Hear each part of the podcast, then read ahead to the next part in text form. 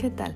El día de hoy vamos a continuar nuestra lectura de Proverbios 7 al número 12. La lectura inicia así. Cuando no se tiene hambre, hasta la miel empalaga. Cuando se tiene hambre, hasta lo amargo sabe dulce. Estar lejos de la patria es andar como pájaro sin nido. Con un buen perfume se alegra el corazón. Con la dulzura de la amistad se vuelve a la vida. Nunca le falles a los amigos, sean tuyos o de tu padre. Nunca lleves tus problemas a casa de tu hermano. Más vale amigo cercano que pariente lejano. Querido jovencito, hazme feliz actuando con sabiduría para taparles la boca a los que querían humillarme. Prever el peligro y evitarlo es actuar con inteligencia.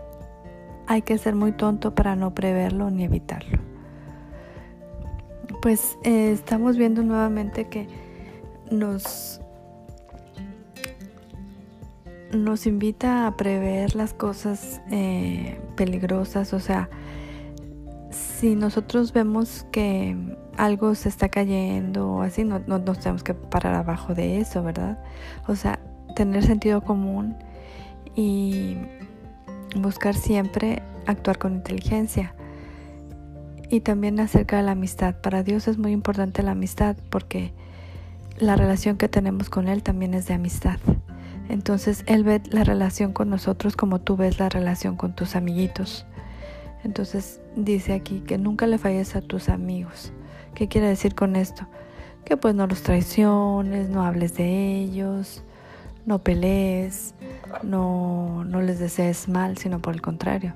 Tus amigos van a ser parte de tu familia y los tienes que cuidar, los tienes que, como una planta, visitar de vez en cuando, porque también aquí habla acerca de no estar siempre ahí porque podemos llegar a ser estorbosos o pues invadir su rutina o su vida. Muy, muy importante también eh,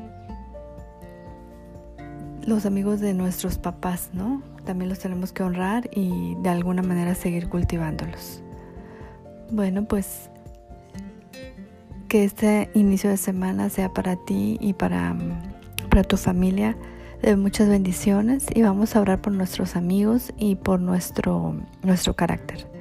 Señor, te pedimos en esta semana por cada uno de nuestros amigos, te pedimos para que tú los prosperes, para que tú traigas bendiciones a sus vidas. Ayúdame a ser parte de sus vidas y a ayudarlos a ser a ser un ayudador en, en, lo que haga falta. Te doy gracias porque me da sabiduría para mis relaciones y te pido que, que me muestres eh, qué es lo que debo de quitar de mi corazón y qué es lo que debo de cultivar. En el nombre de Jesús, amén. Pues bendiciones y un abrazo. Saludos.